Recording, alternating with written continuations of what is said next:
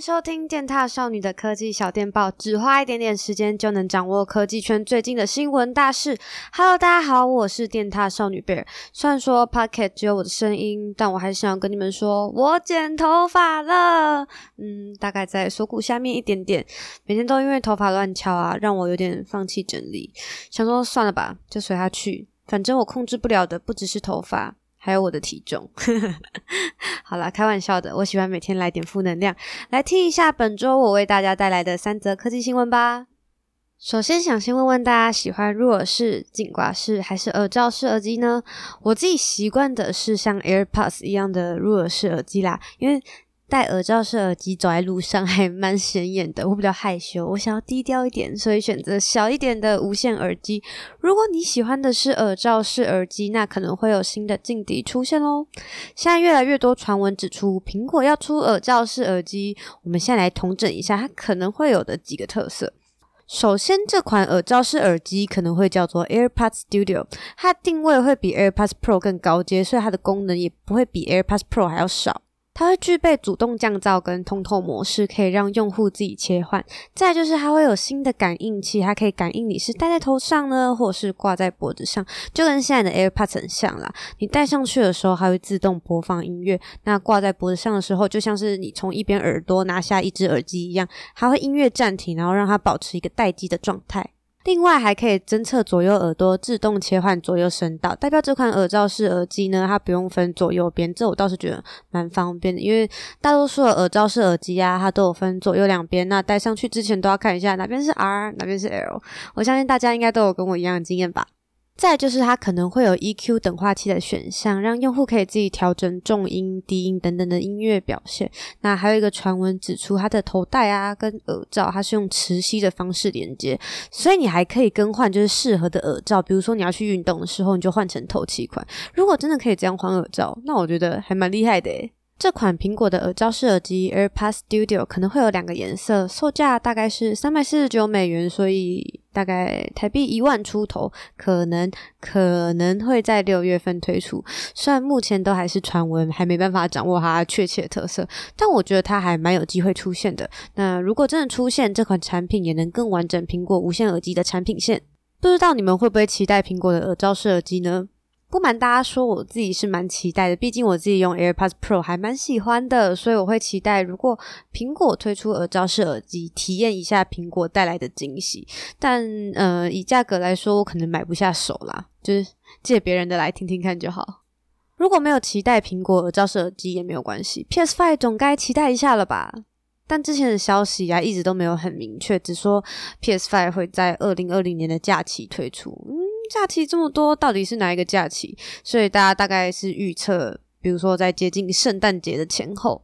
不过，Sony 官方近期好像不小心泄露了 PS5 的推出时间。他们在日本的一个求职网站上呢，不小心写出 PS5 即将在十月份推出。当然被大家发现之后，这个求职的页面就立刻被删掉。然后官方也否认说这个不是真的，是求职网站出错，所以他们很抱歉。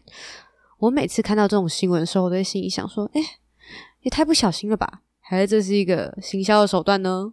不过我这次倾向先相信 Sony 这不是真的，因为 PS 三、PS 四大概都是在十一月中的时候发表，所以我觉得 PS Five 应该也是十一、十二月这个时候。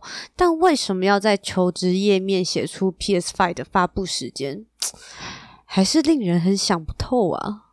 不过至少有一件事情是确定的，专门负责就是 Sony 自家出的 PS4、PS5 的游戏工作室，他们会有一个新的品牌名称，叫做 PlayStation Studios。新的 logo 啊，会更具有辨识度。我大概形容一下哈，新的 logo 是白色的正方形，然后里面有一个黑色 PlayStation 的标志。那正方形的下方呢，有 Studios 的字。那大家大概想象出来了吗？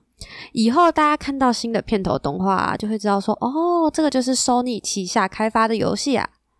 最后一则新闻，大家小时候有玩过跑跑卡丁车吗？它竟然推出手游嘞！手游版的名称叫做跑跑卡丁车 Rush Plus，现在在 Google Play 还有 App Store 上面都可以下载得到。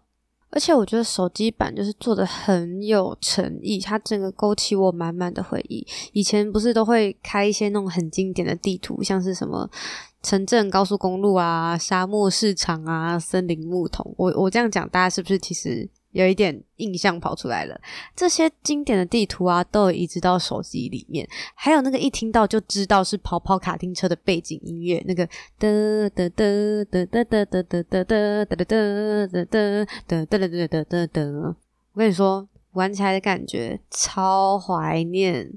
而且没想到它的手感还不错，就是虽然说不可能像是在按那种电脑键盘一样，但讲到甩尾的部分，我觉得往右甩尾完，然后要按左键让它回正的那种感觉，跟以前玩电脑的时候很像诶，所以我超快就上手了。游戏里面除了就是比实力的那个竞速模式，也有一般的道具赛，而且还有一个新的模式叫接力赛啊，很有趣哦。两个人一组，就是第一棒你先跑第一圈，然后第二棒接着跑第二圈，然后就是比赛哪一组先到哦，这个也还蛮有趣的。